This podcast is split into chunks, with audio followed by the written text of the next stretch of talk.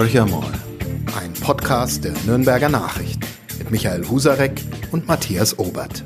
Hallo Michael. Hallo Matthias. Es ist unglaublich. Der hundertste Podcast. Der hundertste Podcast von Horcher mal. Und wir haben natürlich deshalb einen ganz, ganz besonderen Gast, aber der muss leider noch einen kurzen Moment warten, weil, ähm, wie wir letzte Woche ja schon ähm, festgestellt haben, wir haben Werbung in unserem Podcast inzwischen und deshalb mache ich jetzt mal den Werbeblock und dann kommen wir zu unserem ganz besonderen Gast. Also der Podcast Horcher mal wird präsentiert von Tushu, der Website-Lösung für kleine und mittelständische Unternehmen. Verlassen Sie sich mit Tushu auf die schnelle und professionelle Umsetzung Ihres Online-Auftritts. Preiswert aus der Region für die Region. Mehr dazu auf tushu.de, das heißt T-O-U-J-O-U.de. Das war die Werbeeinblendung. Und dank, jetzt? Dank deines Buchstabierens, Matthias, bin ich sofort auf die Website gegangen okay. und äh, alles Üble kommt aus Fürth. Da sitzt Tushu. Das war mein erster Gedanke, aber es ist natürlich Blödsinn.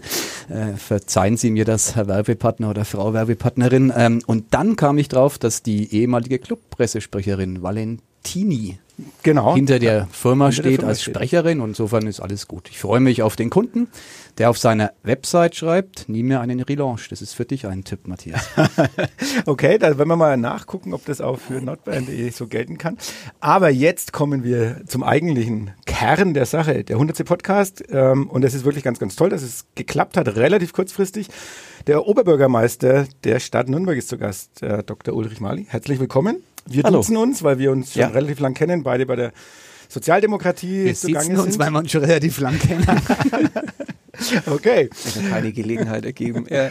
Und der Grund ist ja ähm, vielleicht nicht ganz äh, trivial äh, und schon mehrfach und ihm überall äh, verbreitet. Uli Mali tritt nicht mehr an äh, als Oberbürgermeister. Das ist eine kleine Sensation gewesen. Inzwischen das ist immer noch eine Sensation. Immer wieder lese ich Mali-Aussagen bei dem Thema. Die Süddeutsche hat es wieder ähm, auf, ausgegraben, also es hört nicht auf, der Abschied. Wie ist das für Sie? Ihr Abschied wird zelebriert, nicht von Ihnen, sondern von anderen. Ja, ähm, ich habe mich lang genug damit befasst. Ähm, es gibt ja unterschiedliche, äh, es gibt die eine wirklich richtig gute Variante, gibt's wahrscheinlich nicht. Es gibt eine ganz schlechte, nämlich abgewählt werden. Das ist dann der Abschied über Nacht. Äh, davor hatten Sie keine Angst. Äh, davon, davor hatte ich tatsächlich, als ich mich entschieden habe, nicht mehr anzutreten, keine Angst, weil das ist schon fast sechs Jahre her. Also im Prinzip muss ich ein bisschen früher beginnen, äh, als ich das erste Mal gewählt worden war, habe ich mir gedacht, mehr als zwei Perioden sollte man das eigentlich nicht machen. Die amerikanische Verfassung ist an manchen Stellen gar nicht so doof, mhm. weil man natürlich trotzdem eine Menge Macht in sich versammelt und überleben kann man eigentlich nur, wenn man die gewisse innere Distanz zu dieser Macht, die das Amt in sich bringt, auch bewahrt. Dann ist es die dritte Periode geworden und da war eigentlich dann schon relativ früh im Jahr 2014 klar, das wird es gewesen sein. Ich habe es aber noch, also meine Frau wusste es, aber sonst wusste es tatsächlich keiner. Gab es den Zettel, Herr Mali? Nein, aber es okay. gibt ihn, aber es gab ihn, nein, es gab ihn virtuell, gab es ihn okay. schon. Also ähm, das ist das Limit. Gibt verschiedene Gründe dafür. Ich glaube, alle zusammen ergeben dann ein Bild. Äh, man muss heute schon wahrscheinlich auf die 30 zugehen, um als Nürnberger sich einen anderen Oberbürgermeister vorzustellen. Und Politik lebt schon ein Stück weit auch vom Wechsel. Natürlich ist Kontinuität wichtig. Sie lebt vom Wechsel. Zweitens, ähm, die Frage, die sich mir gestellt hat, war nicht, was kann ich beitragen im Juni 20, sondern was kriege ich noch hin im April 26. Mhm. Weil die Frage sich natürlich nur gestellt hat, wenn du antrittst, dann für sechs Jahre, zwischendurch aufhören, kostet die Stadt ein Schweinegeld, weil man eine neue OB-Wahl machen muss, kommt also nicht in Frage. Und äh, das Dritte ist dann tatsächlich das Gefühl gewesen ähm, oder die Sicherheit gewesen, dass man, ob man will oder nicht, auch von euch, ob ihr wollt oder nicht, äh, zur lame duck erklärt wird. Mhm. Also ich würde jetzt, ich nehme jetzt mal die Angela Merkel, auch wenn es vermessen ist, als Beispiel. Äh, jeder weiß, dass das ihre letzte Periode als Kanzlerin ist. Ich würde behaupten, die Angela Merkel macht nichts anders als früher. Früher ist die ruhige Hand ja. gelobt mhm. und gerühmt worden und jetzt äh, ist sie überall lame duck und äh, Kommentare werden überschrieben mit Kanzlerinnen-Dämmerung. Und natürlich hätte man, wenn ich nochmal angetreten wäre und gewonnen mhm. hätte, genau gewusst, das ist jetzt die letzte Periode, auch wenn es theoretisch ja die Gemeindeordnung nochmal genau. erlaubt hätte. Ja. Äh, aber da muss man dann schon wirklich einen, einen Batscher haben, um das äh, sich vorzustellen. Äh, und äh, ich ob sie gewollt hätten oder nicht, sie hätten sich ab dem ersten Tag mit der Frage befassen müssen, ja, wer wird denn jetzt der Nachfolger? Wer ist denn der Kandidat in der SPD? Dann hätten sich vermutlich die, die jetzt kandidieren, sechs Jahre wundgelaufen ja. in unterschiedlichen Positionen, was auch nicht wirklich gut ist. Und auch das wollte ich mir ersparen. Das ist der egoistische Teil, aber auch meiner Fraktion, meiner Partei und vor allem der Verwaltung. Jetzt gibt es ja andere, die sagen, der Mali hat überhaupt keinen Batscher, der ist so schlau, dass er genau gewusst hat, würde er weitermachen, würde er natürlich gewählt mit einer satten Mehrheit, hätte aber einen ziemlich schwer zu moderierenden Stadtrat erhalten. Davon kann man ja tatsächlich ausgehen, das wird ja. nicht mehr ganz so leicht, wie ja. es jetzt ist. Also die GroKo, die es ja hier auch gibt, ähm, hat vielleicht gar keine Mehrheit mehr. Um die Grünen kommt man nicht rum. Das war ja immer, wie soll man sagen, nicht ihre Lieblingsfarbe im politischen Miteinander, das Grün. Also hat, so verstehe ich sie, keine Rolle gespielt bei ihrem Abschiedsgedankenspiel. Nein. Ähm, weil das eh klar war. Ich meine, ich wäre ja manchmal dafür gescholten, dass ich als Moderator gelte, wo sich andere, andere sozusagen den Basta-OB wünschen, ja. der mit der Faust auf den Tisch haut. Äh, man, man muss alle Mehrheiten moderieren können in einem Stadtrat. Das wäre mir sicher auch gelungen. Wir hatten, um damit es nicht in Vergessenheit gerät, es gab mal die äh, Konstellation. hatte ich Rot-Grün als Fraktionsgeschäftsführer, ich hatte Schwarz-Gelb als Kämmerer, hatte Schwarz-Rot-Grün in der ersten Sechsjahresperiode mhm. und ich habe jetzt nichts nichts gegen die Grünen. Das ähm, sehen ich, die anders. Ja, das mag sein. Ähm, ich glaube, dass wir haben sie eingeladen, wir haben auch äh, sie eingeladen mitzutun. Wir haben den Grünen, das wird vergessen, an bestimmten Stellen auch Posten bei städtischen mhm. Töchtern eingeräumt, die eigentlich uns zustehen würden. Also Sie ich glaube Umweltreferenten. Ja, wir haben ein langfristiges Referentenmodell, das auch die Größe der Grünen immer mhm. respektiert hat.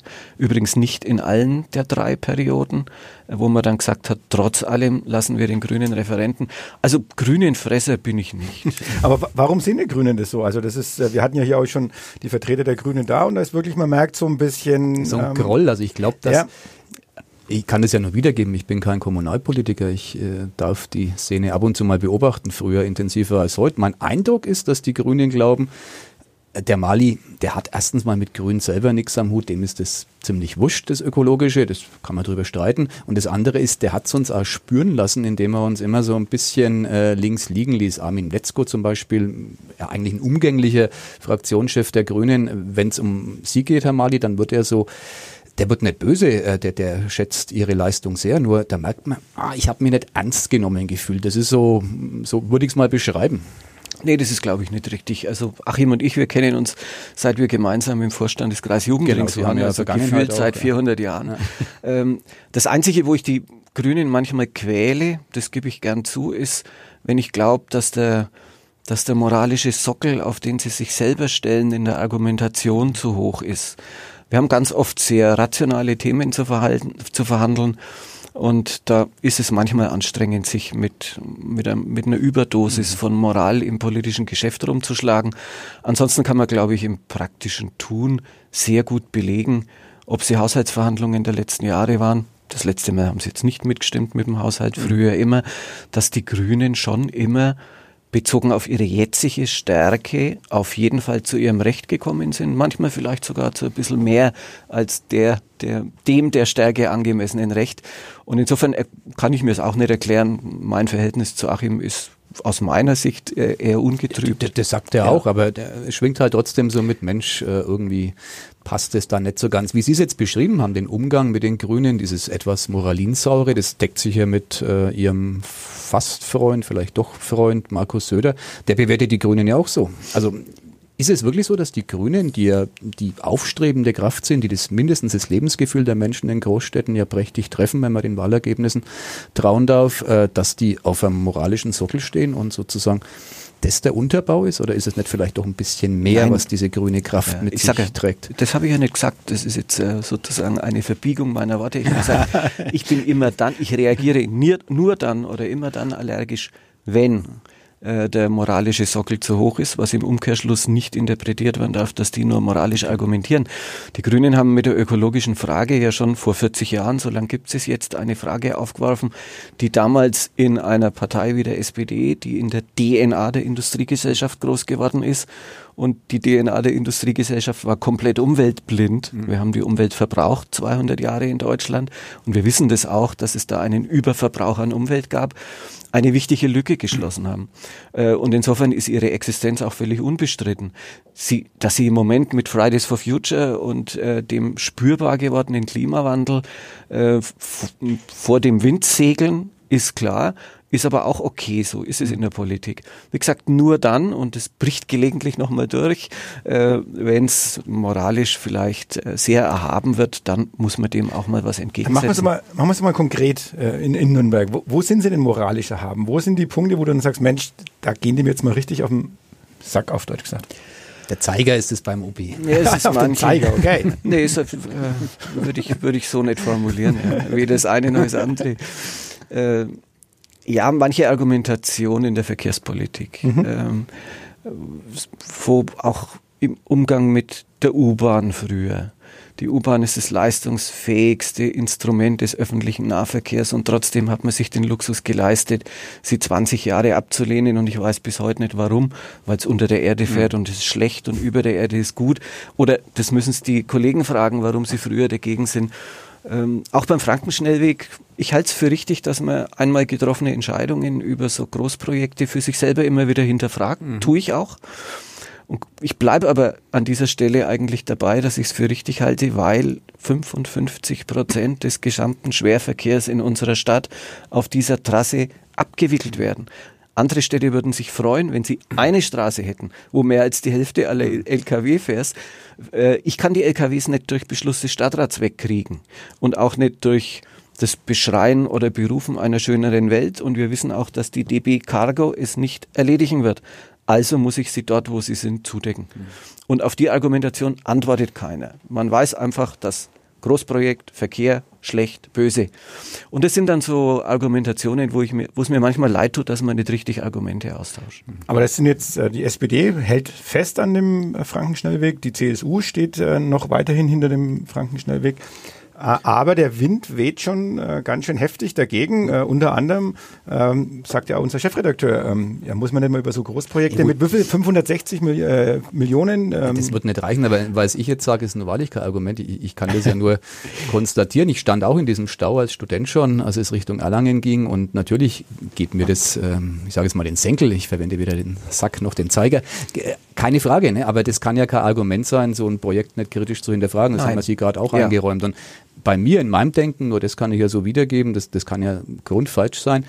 Ich frage mich schon, passt es heute noch in die politische Landschaft? Das ist ein Argument, das kann man wegbügeln, aber das ist für mich ein relevantes Argument, so ein Straßenbauprojekt zu machen, wenn gleichzeitig, und da wird es für mich dann spannend, in Nürnberg, ähm, für viele Verkehrsteilnehmer, die jetzt nicht auf den motorisierten Individualverkehr ähm, setzen, es beileibe nicht zum Besten bestellt ist. Und wenn man den Zusammenhang aufmacht, frage ich mich, wo ist die Priorität? Und für mich ist sie ähm, mit Blick und im Wissen, dass dieser Stau dann bleiben wird, ein bisschen verschoben. Also ich, ich stelle es etwas in Frage mittlerweile. Ich bin kein Fan mehr von diesem Projekt. Ich war eigentlich nie ein Fan. Ich war ein Befürworter aus rationalen Gründen. Mittlerweile würde ich mir fast wünschen, dass man mit demselben Einsatz hier in der Stadt was tut. Ich nenne jetzt die berühmten Radfahrer, die ja übrigens ja. alle ihre Nachfolgekandidaten megamäßig auf dem Schirm haben. Ähm, also da sehe ich ein Ungleichgewicht. Deswegen äh, gerate ich ins Grübeln, so würde ich es mal formulieren.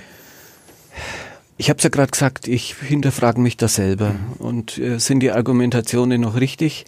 Ob ein Argument, ob, ob ein Projekt politisch in die Landschaft passt, kann aber an der Stelle nicht das Kriterium sein. Es kann nur das Kriterium sein, erfüllt es einen verkehrlichen Zweck, ja oder nein?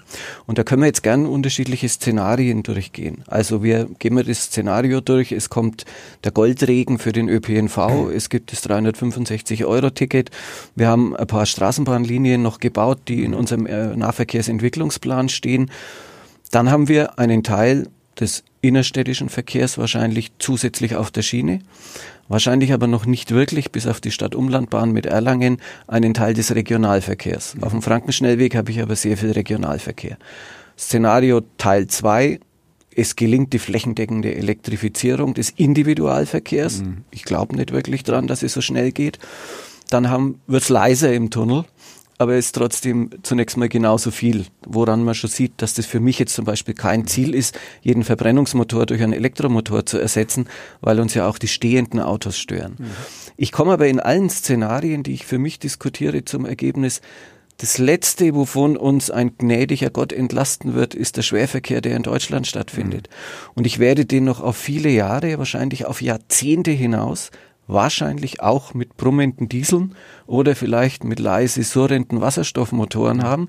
Aber auch dann ist natürlich der LKW, wenn er 80 fährt, laut, allein durch die Windgeräusche. Und dieses Schwerverkehrsargument für die regionale Versorgung mit Gütern, da geht es nicht um den Durchgangsverkehr, ja. das bleibt bei aller Kritik an verkehrspolitischen Großprojekten einfach gültig. Und ich, und ich, die Gegner dieses Projekts setzen sich mit der Frage nicht auseinander, was ist die Alternative? Ja, da müssten wir jetzt wirklich länger als dieser Podcast dauert weiter genau. diskutieren. Aber ich bleibe jetzt mal, ich nutze sozusagen das Thema, äh, OB Mali bleibt bei seiner Haltung. Gehe ganz kurz auf ein anderes Gleis, Reichsparteitagsgelände, da kann man auch den Eindruck gewinnen, sie bleiben bei ihrer Haltung, ähm, die aus dem Jahr 2004 stammt und fixiert wurde. Das ist jetzt wieder viel zu einfach, ich weiß, Journalisten ja. vereinfachen. Die hat sich ein bisschen weiter gedreht, aber nicht wirklich. Ähm, auch da gibt es ja eine Bewegung. Ähm, ich werfe Ihnen das auch gar nicht vor, ich finde Ihre Haltung höchst respektabel, aber es gibt ja nennenswerte Gegenstimmen, die sagen, Mensch, muss das sein, ähm, in Toto diesen, äh, dieses NS-Erbe in Nürnberg zu belassen. Also ist es so, das ist meine Frage, dass man dazu neigt, wenn man in so eine Politik reingeht, am Anfang äh, sich mal die Leitplanken zu setzen und dann kommt man gar nicht mehr raus aus der Nummer, was ja menschlich nachvollziehbar wäre? Nö, ich, also ich wiederhole es gerne nochmal. Bei allen großen Projekten in der Stadt frage ich mich jetzt nicht jeden Tag, aber schon in regelmäßigen Abständen, ist es noch richtig, mhm. was einst entschieden wurde? Das tut vielleicht nicht jeder, aber ich tue es, das ist auch mein Anspruch. Und das gilt genauso für das Thema Zeppelin-Tribüne. Ähm, auch der Chefredakteur der NN äh, hat ja durchaus unterschiedliche Nuancen in der Kommentierung. Das war schon mal harscher. Mhm. Äh, letztes Wochenende im, äh, im Wochenendteil klang es schon wieder etwas milder. Mhm. Mir fehlt ein bisschen ich die Fantasie. Also muss ich ganz ehrlich ja, sagen. Ja, mir fehlt aber ein bisschen die Fantasie für das Thema ähm, das ja sozusagen auf den ersten Blick sehr populär ist, zu mhm. sagen, macht halt nur einen Teilerhalt, ja. dann kostet es nicht so furchtbar viel Geld. Ähm, deshalb an der Stelle nochmal der Hinweis, auch wenn man gar nichts machen darf, kostet furchtbar viel Geld, mhm. weil wir ja jetzt schon furchtbar viel Geld ausgeben, Jahr für Jahr für dieses Projekt. Insofern ist die Laborbedingung, unter der immer diskutiert wird, wenn man nichts tut, kostet es nichts und wenn man was macht, kostet es ganz viel, ist falsch. Das Zweite ist, äh, ich bleibe dabei, der kontrollierte Verfall ist eine Chimäre. Der Verfall erreicht relativ schnell einen Punkt, an dem er eben nicht mehr kontrollierbar ist. Und die Konsequenz wäre dann der großflächige Zaun. Und deswegen ist auch Teilverfall und Teilerhalt ein relativ schwieriges Konzept, weil sie trotz allem Verkehrssicherungspflicht und mhm. ähnliches Zeug machen müssen und dann eben diesen großen Zaun hätten. Und es weil ja nur ein Teil Abriss in Frage. Das ist ja sozusagen der ja, Kesseste aller Pläne. Ist, ne? äh, ja, aber da kenne ich jetzt wirklich niemanden, der das mhm. fordert. Das haben ja auch Sie nicht gefordert. Nee, nee. Und ich erkenne auch keine sehr, tatsächlich keine sehr breite Bewegung, die sagt, äh, man, man muss diesen Ort der Täter in, an irgendeiner Stelle zum Verschwinden bringen. Und weil wir heute den 27. Januar haben, wenn dieser Podcast mhm. aufgezeichnet wird und sich alle darüber Gedanken machen, äh, was die Lehre aus Auschwitz ist, äh, bleibt der Hinweis, begonnen hat das, was in Auschwitz dramatisch geendet hat, wahrscheinlich hier in Nürnberg mhm. mit der Verkündung der Nürnberger mhm. Gesetze. Und wir werden viele KZ, Besuche in KZ-Gedenkstätten haben von jungen Leuten, äh, die wichtig sind, weil sie emotional anrühren. Nur, das muss man ganz nüchtern sagen, eine Frage kann ein Besuch in einer KZ-Gedenkstätte nie beantworten, nämlich die Frage, warum sind all diese liebevollen Väter, prima Kumpels, netten Nachbarn mhm. irgendwann in der Lage gewesen, sowas wie Auschwitz aufzubauen? Und wer die Fragen beantwortet werden will, der muss an den Ort der Täter gucken und er muss eigentlich zum Nürnberger Reichsparteitagsgelände und wenn es gut geht und die Zeit da ist, im Anschluss äh, in den Schwurgerichtssaal 600. Das heißt, wir erzählen einen eine, eine zentrale Frage der Auseinandersetzung mit allen Diktaturen dieser Welt am Beispiel der NS-Diktatur in und mit diesem Gebäude. Jetzt sind wir im Grunde aus der Vergangenheit in der Gegenwart. Sie haben das gerade wunderschön gespannt, diesen Bogen. Kulturhauptstadtbewerbung. Ja. Da gab es, ich sag mal, unsere Kollegin, die Birgit Ruf hat das analysiert, ein mittelschweren Rüffel. Sie hat die 4 minus, glaube ich, als Note vergeben für die Stadt Nürnberg, was nicht schlimm ist. Die anderen haben nicht wesentlich besser abgeschnitten. Zwischen 3 und 4 war das Notenspektrum. Was vielleicht ein bisschen überkonnotiert, also das NS-Erbe der Stadt. Ist das ein richtiger Eindruck, den man aus diesem Bewerbungs, äh, aus der, dem Urteil der Jury wie die Stadt Nürnberg nachbessern soll, ähm, ziehen kann? Oder sagen Sie, nee, ist ein Blödsinn, wir haben alles äh, richtig gemacht? Nein, eher im Gegenteil, weil in der, also zunächst mal noch, die Noten hat ja nicht die Jury gegeben, nee, sondern, die sondern die Frau Ruf. Gegeben, ja, genau. äh, insofern ja, es war auch nur eine 4, es war keine 4 minus. Die Sachverständige äh, Insofern, äh, die, Ausreichend. Die Frau, Ru die Frau Ruf wird es mir nachsehen, habe ich die jetzt auch nicht so ernst genommen, weil ich das selber ja gelesen habe, was die geschrieben haben. Im Gegenteil, die haben sogar geschrieben, dass äh, der Zusammenhang zur Trittfestmachung äh, der Zeppelin-Tribüne noch stärker herausgearbeitet werden muss in der Konzeption der Erinnerungskultur und haben uns eigentlich für unsere Erinnerungskultur eine ziemlich gute Note gegeben. Die eine Kritik, drei, eine. Äh, gar keine Note, aber in, in, der, in der verbalen Beurteilung sehe ich dort kein Defizit. Okay. Die Defizite, die benannt worden sind, waren die, die regionale, die Glaubhaftigkeit oder Glaubwürdigkeit der regionalen Aufstellung, wie bei allen anderen auch das Thema der europäischen Dimension. Die Frage äh, das Audience Development, also wie schafft ihr wirklich nicht nur die, die immer da sind, mhm. äh, für die Veranstaltungen zu gewinnen, sondern tatsächlich die ganze Stadtgesellschaft einzubinden. Da haben wir noch eine Menge Hausaufgaben, aber nach der Lektüre all dieser Bewertungen bin ich eher optimistischer als vorher. Aber das ist das Stichwort ja gefallen. Stadtgesellschaft das ist ja genau dein Thema letztendlich auch ja. die letzten 18 Jahre gewesen. Deswegen wärst du doch umso wichtiger denn je ähm, für diese Kulturhauptstadt gewesen. Aber ähm, was, was konntest du in der Zeit bewegen? Was ist dein Eindruck bei der Stadtgesellschaft, die du ja immer wieder auch so philosophisch, solidar solidarische Stadtgesellschaft, genau, immer wieder auch philosophisch aufgeladen hast? Ähm, was manchen Leuten beim Neujahrsempfang gefallen hat. Manche äh, haben gesagt, jetzt soll er doch endlich mal Tacheles Mehr reden. fällt ihm nicht Zeiger ein, andere. Die kritischen Chefredakteure neigen dazu zu sagen, mehr fällt ihm ja nicht ein. Nein, Nein äh, das aber das, ist, hat ja, das hat ja eine ja. Kontinuität und es hat ja auch eine Linie drin gehabt. Und ähm, es, ist ja auch es gibt kein, ja Gründe wahrscheinlich. Nein, dafür. das ist ja im eigentlichen Sinn auch kein Thema, sondern eher eine Überschrift über die Frage, welchen Ziel, welche Ziele oder welchen Zielen sich Politik verpflichtet fühlen soll. Und ich glaube, dass es in Deutschland eine sehr große Mehrheit gibt, die ein diffuses Empfinden von nicht mehr gegebener Gerechtigkeit hat. Das zeigen uns auch alle Umfragen. Und Gerechtigkeit und Solidarität sind ja Geschwister. Also Gerechtigkeit ist die Gleichbehandlung und Solidarität ist das gemeinsame Zusammenstehen. Und insofern beschreibt es eigentlich eher einen Maßstab des Handelns als tatsächlich jetzt ein konkretes Programmziel. Ein Programmziel ist, so viele Kinderkrippenplätze zu bauen, bis alle Mütter einen haben. Das ist das Programmziel. Aber die Überschrift dazu ist solidarische Stadtgesellschaft, weil wenn das mein Maßstab des Handelns ist, dann muss ich so lang bauen, bis die letzte Mutter oder das letzte Kind den Platz mhm. hat, weil nur dann die Selbstbestimmung auch über die Erwerbsbiografie gegeben ist zum Beispiel. Oder Alleinerziehende auch noch arbeiten gehen können. Insofern, wie hat sich's entwickelt? Ähm, da dürfen wir sich selber jetzt nicht überschätzen. Äh, ein Begriff, der auf Plakate gedruckt wird alle sechs Jahre oder in Reden, ich habe nun ja auch nicht totgeritten, glaube ich, sondern wohl dosiert eingesetzt, der verändert jetzt die Welt nicht. Ich denke aber schon, dass die Nürnberger Zivilgesellschaft eine relativ große Stärke hat.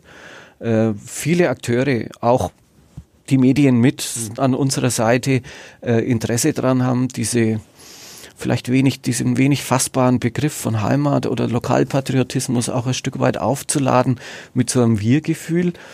Und es ist glaube ich zumindest, in einer Welt, die sich verändert hat, auch nicht viel schlechter geworden.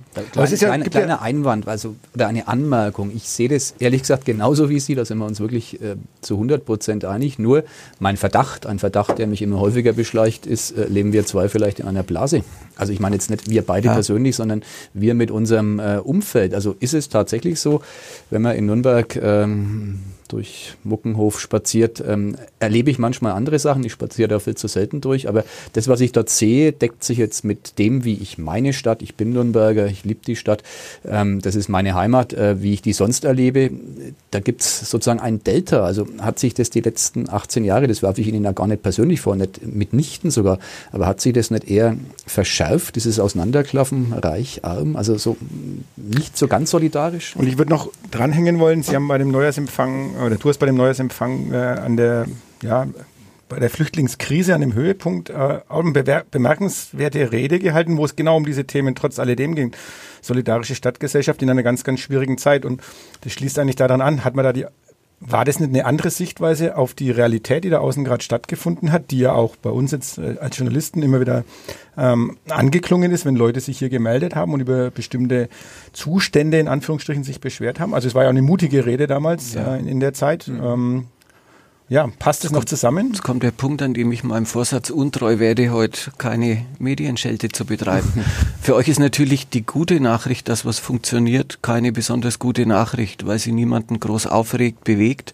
Äh, und deshalb, deshalb ziehe ich mich jetzt einmal zurück zunächst auf die empirischen Erkenntnisse.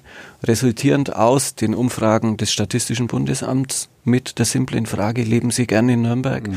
wo wir einen der besten Werte in ganz Deutschland kriegen und ich unterstelle mal, dass das Statistische Bundesamt repräsentativ fragen kann, mit unserer eigenen Wohnungs- und Haushaltsbefragung, die uns Missstände aufzeigt, wenn wir an Schweinau denken, mhm. damals an, oder jetzt auch die letzten Ergebnisse aus Muggenhof, die nicht so gut sind, die aber auch auf diese, auf diese Grundstimmung, Grundempathie gegenüber der Stadt durchaus immer gute Werte gibt. Mhm. Achtung bitte, ich führe das nicht auf mich zurück, sondern das ist eher was, was so die Stadt insgesamt ein Stück weit auch zusammenhält. Mhm. und insofern, und auch was die Flüchtlinge anbelangt, gibt es keine Mehrheit in der Stadt, die der Meinung ist, dass man sich um die Menschen nicht kümmern müsste. Übrigens auch nicht in ganz Deutschland.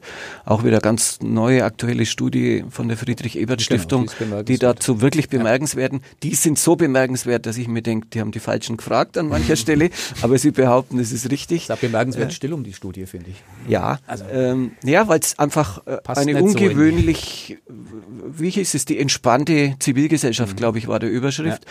Und das ist natürlich langweilig, mhm. wenn die Leute gelassen sind und entspannt an der Frage. Die hat aber auch gezeigt, dass es natürlich an den Rändern trotzdem Polarisierung mhm. gibt. Die gibt es auch bei uns. In Nürnberg sind die Armen nicht ärmer geworden, aber die Armen sind nicht so viel reicher geworden, wie die Reichen reicher mhm. geworden sind. Das ist aber wie in ganz Deutschland, weil natürlich die Vermögens- und Einkommensverteilung wir durch kommunales Verhalten nicht verändern können. Also das findet auf der Bundesebene statt. Was wir aber können, und da hat der Rainer Prelz einen Riesenjob gemacht, wir können die Armen davor bewahren, insbesondere auch die armen Kinder, dass ihnen diese Armutserfahrung jeden Tag um die Ohren kaut wird. Schon bevor es das relativ komplexe Bürokratiemonster Bildungs- und Teilhabepaket gab, mhm. haben wir dafür gesorgt, dass Kinder aus äh, einkommensschwachen Familien die Grundausstattung für die E-Jugend beim Fußballverein kriegen, dass gesichert ist, dass man in Schullandheim fahren kann und solche Dinge mehr. Das sind die Ausgrenzungserfahrungen, die die Kinder sozusagen wie Messerstiche spüren. Äh, da können wir ran. Also was segmentiert und was nimmt mit rein in die Gesellschaft. Die Einkommensverteilung verändern wir mit kommunalem Handel nicht. Man kann es benennen, das tue ich auch gelegentlich. Das war jetzt ähm, ein, wie ich finde, erfreulich nachdenkliches ähm, Statement wie Sie immer nachdenklich sind. Sie haben diese Medienschelte, Sie haben es gerade angeklingen lassen, die, die zieht sich so ein bisschen wie ein roter Faden, ähm, ploppt immer mal auf durch, durch Ihre Reden. Ähm, ja, also ich entgegne da gern drauf. Natürlich äh, ist die rein positive Schlagzeile, es geht uns gut, die kann man einmal machen, aber damit lockt man sozusagen keinen Kunden hinterm Ofen vor. Wir müssen es personalisieren. Wir brauchen Menschen, die für das Gute stehen. Die suchen wir auch tatsächlich. Die sind nicht immer ganz so leicht zu finden, das sage ich auch dazu, wie die Menschen, die für einen Missstand stehen und den auch anprangern. Ähm, sollte man immer bedenken. Also wir brauchen ja Protagonisten für unsere Geschichten, sonst ähm, ist es eher Wissenschaft und weniger Medien. Also unser Alltag lebt davon, mit Menschen Geschichten zu erzählen. Und was mich stört, darüber können wir ganz streiten, ist die Unterstellung, wir würden es Gute nicht gut schätzen. Also da finde ich, das haut nicht hin. Also wir, natürlich schätzen wir einen Zustand, ähm, wie in Nürnberg. Hier lebt sich ja tatsächlich gut, aber trotzdem traue ich mich zu sagen, ich wohne in Mögeldorf, da ist die Welt in Ordnung. Äh, wenn ich nach Muckenhof durch Schweinau oder auch durch Teile Langwassers gehe, da ist die Welt nicht ganz so in Ordnung und das darf ich doch auch sagen. Ja, klar. Und auch schreiben. Ja klar, die Frage ist, äh, wenn nur über Muckenhof geschrieben wird und nie über Mögeldorf, oh. welches Bild dann gezeigt wird. Sie haben, wenn Sie, so, ja, wenn Sie so wollen, haben Sie, wenn Sie so wollen, haben Sie, und das ist jetzt auch kein Vorwurf, sondern eine Feststellung, natürlich die gleiche Deformation professionell oder auch selektive Wahrnehmung wie wir. Ich bemühe mich immer, äh, auch ein Stück weit so diesem, diesem Petitum von Timothy Garden erst zu folgen, der immer sagt, der mal geschrieben hat an die europäischen Linken, redet nicht immer über die Umverteilung von Geld, redet mal über die Umverteilung von Aufmerksamkeit. Mhm. Und natürlich weiß ich, dass ich in meinem politischen Leben und auch in meinem Privatleben, wie Sie auch wahrscheinlich, eher der ersten Hälfte der Menschheit begegne, also die, die wählen gehen, die die Zeitung lesen, die, die abends Nachrichten gucken, die sich politisch interessieren, ob sie jetzt meiner Meinung sind oder nicht. Und dass diese zweite Hälfte, die ganz still geworden ist, die sich vielleicht auch zurückzieht, uns weniger häufig begegnet. Der Fehler wäre es zu vergessen, dass es sie gibt. Mhm. Diese zweite Hälfte, die ganz still ist, liefert aber euch auch nicht die Protagonisten. Die Protagonisten für die Missstandsgeschichten liefern die, die noch den Mut aufbringen oder vielleicht auch der Leidensdruck so groß ist, dass sie sich zum Protest aufmachen. Mhm. Und insofern ist natürlich das Bild einer Zeitung auch kein objektives Bild, kann es auch nie sein, muss es auch nicht sein, sondern weil es ist ja auch anregend sozusagen über Missstände, die dann ein bisschen auch durch eine Lupe betrachtet werden, äh, zu politischem Handeln gebracht zu werden. Ihr habt ja immer noch großen Einfluss auf das Handeln im Rathaus und das ist auch richtig so. Ähm, aber ich mag es jetzt an jetzt wird es noch schlimmer wahrscheinlich, äh, kann Medien alles gegen mich verwendet werden. Nein, im Gegenteil. Wir reden ich, im Moment ich, nur noch über die, über die Zeitung. Jetzt, ich lese, höre diese Passage schneiden wir aus dem Podcast. Ich lese jeden Tag die Süddeutsche Zeitung und stelle fest, dass bei den Kollegen, die sich sicher genauso dem kritischen Journalismus verpflichtet fühlen wie ihr, im Münchner Teil ein etwas höheres Ausmaß an Lokalpatriotismus vorhanden Ehrlich? ist als bei euch. Ich lese die auch jeden Tag, das ist interessant. Also da, da muss ich mal drauf achten, auf, auf den, den Unterschied. Also ein Beispiel. Also jetzt Aus der heutigen fällt mir jetzt keins ein, aber ich sag's Ihnen, wenn ich es wieder ja, vorfinde. Ja.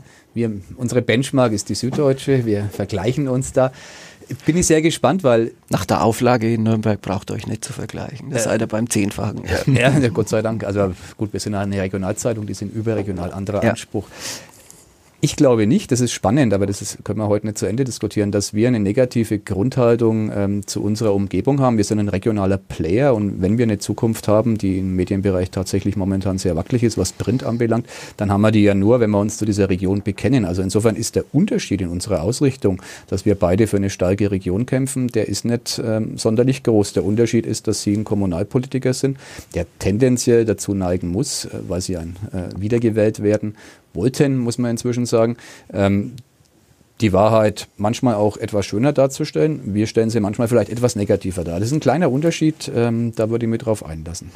Sie, Sie können ja schlecht sagen, Mensch, schaut mal, dem Stadtteil ist echt ja, Bullshit. Ich, wir haben zum Beispiel, das ist noch, gar nicht so lang her, äh, habe ich mit dem Rainer Prölz den Armutsbericht mhm. äh, für die Stadt Nürnberg publiziert, wo man sich auch die Frage stellen kann, weil er natürlich unangenehme Themen enthält, ja. wie Kinderarmut und äh, Alleinerziehendenarmut, wissen wir alles. Aber wenn, wenn man es auf den Punkt bringt, ist es natürlich umso schlimmer. Und da hat ein Kollege aus Ihrer Redaktion mhm. dann gefragt, wieso machen Sie das jetzt? Sie machen doch die Stadt schlecht. Sag ich, soll ich was, was jetzt in der Stadt nicht so toll ist wie woanders, deshalb nicht erzählen? Ja. Also ich nehme für mich schon immer in Anspruch, dass ich nicht, Klammer auf, nicht nur möglicherweise, Klammer auf, aus meiner Ansicht möglichst wenig äh, sozusagen jetzt nur Wellness verbreitet habe mit Blick auf die nächste Wahl, sondern äh, das, was schlecht läuft, immer auch benannt haben. Ich bin auch keine, kein Euphoriker, das wissen Sie auch, der ja. mit der Boris Becker Faust durch die Stadt läuft, wenn er mal eine Wahl gewonnen hat. Im Gegenteil, umso höher die Wahlergebnisse wurden, umso größer ist der Druck. Sie sind auch kein Baumeister, das schätze ich an Ihnen. Sie hinterlassen kein Denkmal, zumindest keins, das man jetzt mit Mali unbedingt äh, baulich festmachen ja. würde. Äh, Gibt es andere OBs? Ähm, ich kenne auch einige davon. Ähm, das ehrt sie und was bleibt von Mali? Was wäre Ihr Wunsch, wenn wir in zehn Jahren zu Ihrem 75. Nee, Quatsch. Ähm, 70. Sie würdigen, also nicht wir persönlich, aber die Zeitung. Keine Ahnung, ist euer Job. Heute ist es euer Job und in zehn Jahren ist es euer Job und der der Historiker dann irgendwann. Also ich glaube, wenn, wenn so zumindest mehrheitlich das Gefühl da ist, es ist gar nicht schlecht in der Stadt zu leben. Sie ist attraktiv. Äh, dieser, dieser alte Hut vom Spiegel äh, ist endlich in Vergessenheit die geraten. Großstadt und Deutschlands. Man hat sich gut weiterentwickelt. Das reicht mir. Mhm. Wie geht's jetzt weiter? Ja, jetzt sagen noch, wer Nachfolger wird, dann ist genau. alles gut. Dann beenden kann, wir den Podcast. Ich würde, Ihnen, ich würde Ihnen verraten, wen ich wähle, aber das ist auch keine große Überraschung. genau. Äh, es wird spannend, es wird eine Stichwahl geben, aber es ist es ist alles drin, kann man sagen, wahrscheinlich für alle. Es wird sich eine veränderte Zusammensetzung im Stadtrat ergeben. Die Grünen werden sicher stärker. Mhm. Die große Frage oder die große Unbekannte ist, wie stark wird das rechtspopulistische und rechtsextreme äh, äh, Teil äh, im Stadtrat. Die beiden Volksparteien, Union und SPD werden sich aber in Nürnberg nicht komplett verzwergen. Glauben Sie, dass Sie Ihr Kreuzchen, das Sie im ersten Wahlgang machen, wir unterstellen jetzt mal, dass es bei Ihrem ähm, Parteifreund Thorsten Brehm äh, gemacht wird, auch im zweiten Wahlgang äh, bei Thorsten Brehm machen könnten? Ja. Also wird die Stichwahl zwischen Markus König und Thorsten Brehm entschieden das ist jetzt Ihr Schluss draus. Sie haben mich gefragt, wo ich mein Kreuz bei der zweiten, beim zweiten Wahlgang machen kann. Und äh, wer der Gegner den Stimmzettel ungültig machen. Wer der, wer der Gegner ist, das ist, äh, wird man sehen. Und ob das so wird, wird man auch sehen. Was ist die schwierigere Prognose? Wer der neue Oberbürgermeister von Nürnberg wird oder wann der Club wieder in die erste Bundesliga aufsteigt? Beides gleich schwer. Von, von, von der Prognose her. Äh, aber es gilt bei mir natürlich äh, sowohl für den Oberbürgermeister wie auch für den Club, die Hoffnung stirbt zuletzt, äh, dass es mit der SPD und dem Aufstieg wieder gut wird. Die SPD hat ja heute einen äh, relativ guten Tag, den ja. Montag. Äh, wir haben äh, Burgenlandwahl gehabt und dann das Land ähm, des Italienfreundes, Uli Mali. Ähm, sehr zufrieden heute? Der nächste Urlaub ist geht. Naja, die Strohhalme, die Strohhalme werden ja dünner, an denen man sich festhält, wenn man sich schon über zwei Regionalwahlen freuen muss. Wir hatten jetzt nicht sagen, nein, nein, ist schon so. Wir hatten noch Spanien und Portugal in den letzten Monaten, aber ansonsten wenig Grund zur Freude. Ja, die Emilia Romagna kenne ich relativ gut, habe Freunde dort. Äh, das wäre sicher eine Zäsur gewesen, wenn dort die, die Rechten gewonnen hätten. Das Burgenland, glaube ich, hat ganz eigene Gesetze. Daraus irgendwas ableiten zu wollen, wäre falsch. Aber entscheidend ist, was hier auf dem Platz passiert für uns und nicht was anderswo passiert. Ich freue mich für die Genossen in Italien, aber mehr auch nicht. Jetzt müssen Sie mir nur eine Frage, also trotz aller Euphorie, die den Genossen hier im Zimmer heute inne. Du konntest auch den Markus Söder heute noch gar nicht so richtig der, der unterbringen. Kommt, der kommt, Ach, der kommt jetzt ja, noch. Okay, okay, okay. Vor Söder äh, sozusagen fast noch schlimmer. Wir reden über die SPD. Ähm, Bayern-Trend 7 Prozent, der letzte. Ähm, sagen wir mal, die SPD verdreifacht ihr Ergebnis beim Kommunalwahlkampf im Vergleich zum Bayern-Trend. Das wären 21 Prozent. Das wäre ziemlich genau eine Halbierung des Ergebnisses von der letzten Stadtratswahl. Das ist eine ziemlich kühne Prognose. Glauben Sie an noch mehr? Ja. Warum? Jeder Genosse antwortet so. Ähm, ja, Sie können von unten her rechnen und Sie können von oben her rechnen. Äh, also ich. Sie waren bei 40, Prozent. 44. Äh, Wahnsinn. Ja, das wird auch nicht zu wiederholen sein. Das hätte ich aber auch, wenn ich kandidiert hätte, natürlich nie wiederholen können. Das war wahrscheinlich ein einsames Hoch, das wir da erreicht haben vor, äh, vor sechs Jahren. Äh, und insofern ich mache ähnliche Rechenspiele wie die, die Sie jetzt mit dem Bayern-Trend gemacht haben. Der Bayern-Trend und das Nürnberger Ergebnis sind aber selten gut korreliert. Der Bundestrend und das Nürnberger Ergebnis muss man nehmen. Und wenn man das dann seine Multiplikatoren ansetzt, kommt man schon auf ein bisschen mehr. Okay. Dann zum Schluss Markus Söder. Was ist er denn? Freund, politischer Gegner? am selben Strand ziehende hat man sich gefunden, haben Sie sich gefunden mit ihm? Sie sind ja, wenn man all dem glauben darf, was kolportiert wird, munter im SMS-Verkehr miteinander. Wie läuft es mit ihm? Wie sehen Sie ihn? Wie sehen Sie seine Entwicklung? Und sein, also, Ihr Verhältnis? Freund wäre sicher übertrieben. Das ist, glaube ich, sowohl für ihn als auch für mich ein, ein Wort, das man nicht inflationär verwendet. Äh, politische Gegner direkt waren wir nie. Mhm. Äh, er hat am Anfang, als er den Bezirksvorsitz von Beckstein geerbt hat, ein bisschen versucht, äh, von außen äh, mit rein zu regieren, hat aber schnell gesehen, dass das nichts ist. Am gleichen Strang ziehend durchaus mhm. ja. Äh, ich glaube, dass er sich äh, seit seiner Wahl zum Ministerpräsidenten an ein paar Punkten richtig entschieden hat. Müssen wir jetzt sagen, aus der Sicht der SPD leider, aber sozusagen jetzt neutral betrachtet richtig entschieden hat.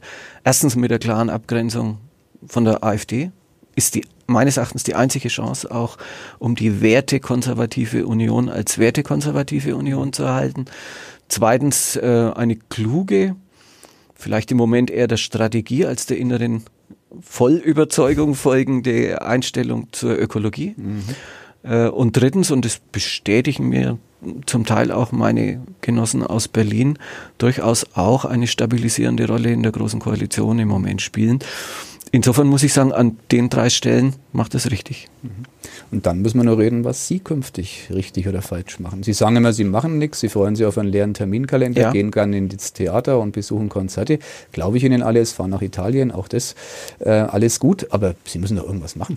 Honorarprofessor. Und so oft kommt Bob Dylan jetzt auch nicht nach Deutschland. Äh, immer seltener, ja, das ist immer seltener, das stimmt. Ich weiß es noch nicht. Okay. Also das wäre jetzt auch, äh, glaube ich, die falsche Therapie. Man muss sich mit dem Loslassen aus dem Amt schon intensiv ja. beschäftigen.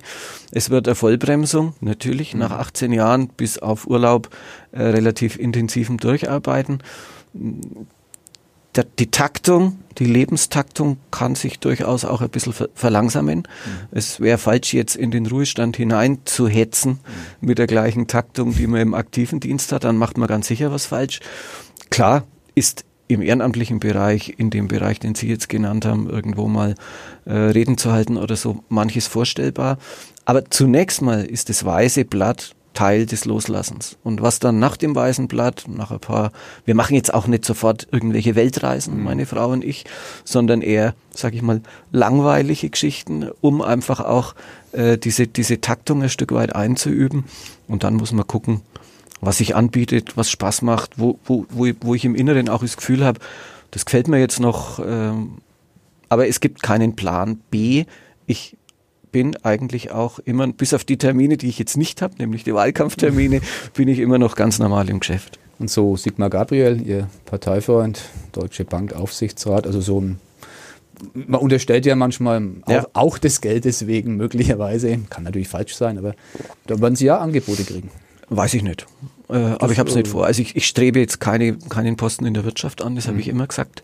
Äh, und ich würde jetzt mal sagen, bei Sigmar Gabriel ist die Abkühlphase vorbei. Man sollte ihm das zugestehen, dass mhm. er das macht. Ähm, ob ich mich selber so entschieden hätte oder nicht, das äh, tut dabei nichts zur Sache. War auch eine Antwort. Dann wieder doch ganz der Politiker. Ähm, ja, wir sagen Vielen Dank. Sei denn, es gibt noch wesentliche Dinge, die es zu klären Haben gäbe. Sie jemals diesen Podcast gehört, in dem Sie zu Gast sind? Nein, das ist die Frage jetzt, zum Ende. Nein, das liegt aber tatsächlich an der objektiv vorhandenen Zeit. Mein Medienkonsum äh, beschränkt sich auf den Deutschlandfunk im Dienstauto und die Tagesthemen und das Heute-Journal abends. Recht viel mehr ist es nicht oder ab und zu mal der Tatort am Sonntagabend. Äh, insofern nein. Aber ich werde euch, das verspreche ich euch, auch diesen nicht anhören. okay, dann haben wir Glück. Wir müssen nichts rausschneiden. Okay, ja, dann Vielen Dank. Wobei mich wird schon noch persönlich jetzt, ich muss, ich muss schon noch mal ein bisschen nachstochern, weil diese, dieses Online-Thema, ähm, da hat sich ja Endlich Uli Mali, ja, es muss ja sein, ne? er, hat sich ja, er hat sich ja komplett rausgehalten hm. aus dieser ganzen Online-Welt, die, ohne die wahrscheinlich ein Wahlkampf für heute also jetzt ja. nicht mehr zu führen wäre. Streicht das, das wahrscheinlich. Er ist nicht, er mehr, ist nicht mehr zu führen. Also er wäre auch nicht mehr zu gewinnen.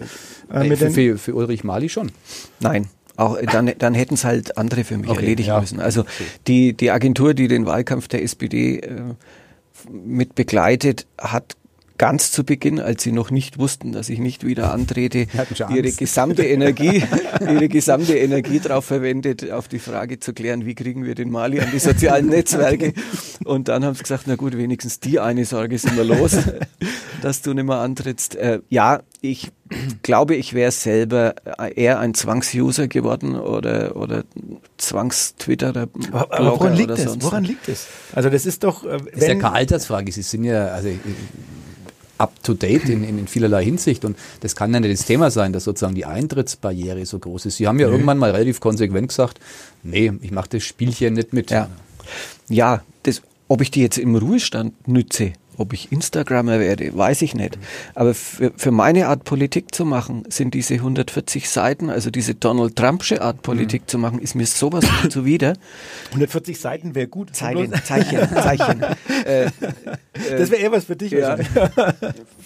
Weil das letztlich sozusagen die Seriosität komplett rausnimmt mhm. aus der Geschichte. Ich meine, ihr könnt nicht anders, ihr müsst den lesen und müsst ja, ja. es auch dann bringen, geht ja, nicht anders, weil er macht ja tatsächlich mhm. auf dem Weg Politik, Politik, bis hin zur Kriegserklärung genau. oder zum Verzicht auf genau. den nächsten Krieg. Äh, aber das ist mir einfach so zutiefst zuwider. Ich nehme Politik insofern sehr ernst, trotz aller inneren Distanz, dass ich sage, man sollte den Beruf auch ernst nehmen und es, wenn da irgendeiner im Bundestag sitzt und sagt, sitze gerade in der Plenarsitzung, ist sehr langweilig und Schäuble ist gerade Vorsitzender. Mein Gott, wen interessiert denn das? Also insofern, es, es ist nicht meine Welt. Es wird vielleicht noch meine Welt, wenn ich irgendwann mal Enkel habe und, deren, und die in anderen Städten wohnen und ich die neuesten Bilder dann mehr angucken muss mhm. von den Enkeln oder ähnliches mehr. Als persönliche Kommunikationsplattform gerne. Ich schreibe auch heimlich manchmal WhatsApp auf dem Handy meiner Frau, ah, weil ja. selber heimlich jetzt haben wir, jetzt haben wir die und, auch nur, und auch nur manchmal. Äh, aber im Grunde wird's nimmer meins dann lieber hinsetzen und mit dem Füllfederhalter einen Brief schreiben, was heute keiner mehr macht. Da bekenne ich mich dazu altmodisch da, zu da sein. Da können wir doch eine wunderbare ja, Serie machen. Wir ganz, fotografieren ganz, das ab. Wir genau. fotografieren die mit, mit dem Füllfederhalter geschriebenen Schreiben des Uli Mali äh, sozusagen aus dem Off ab und dann können wir es weiter verbreiten. Das wäre doch ein Deal, den wir miteinander machen können. ich, bin, jetzt, ich bin ab 1. Mai nimmer wirklich interessant. Schauen wir mal. Ich hätte es jetzt weglassen, aber nachdem er selber den Füllfederhalter anspricht, beim Neujahrsempfang der Stadt Nürnberg, sagte der OB dieser Stadt, ich zitiere sinngemäß, ähm, Journalisten aus der Etage der Mont Blanc, Mont Blanc Füllfederhalter. Wen meinte er, Matthias? Kannst du du gewesen mich. sein? Nein, nein, drei Kollegen der Süddeutschen. Ah, wir sind sozusagen okay, die, wir sind wenigstens noch die, die bodenständigen Die Faber-Castell-Fraktion. Bin ich aber selber auch. Ja. Für, unsere, für unsere nicht sehenden Zuhörer, ich habe den Bleistift dabei und der ist auch noch von der Industrie- und Handelskammer. Also ein bisschen Werbung auch noch für die Faber-Castell. Faber-Castell. Die Rede hat mich dann, wie so viele Reden des OBs, wieder mal Demut gelehrt und ich ging Aber ganz, ganz kleinschlichig darauf. Offenbar hat sie Blutdruck äh, steigernde Wirkung. Absolut. Ich muss gleich eine Stunde joggen gehen am nächsten Morgen und alles war gut wieder.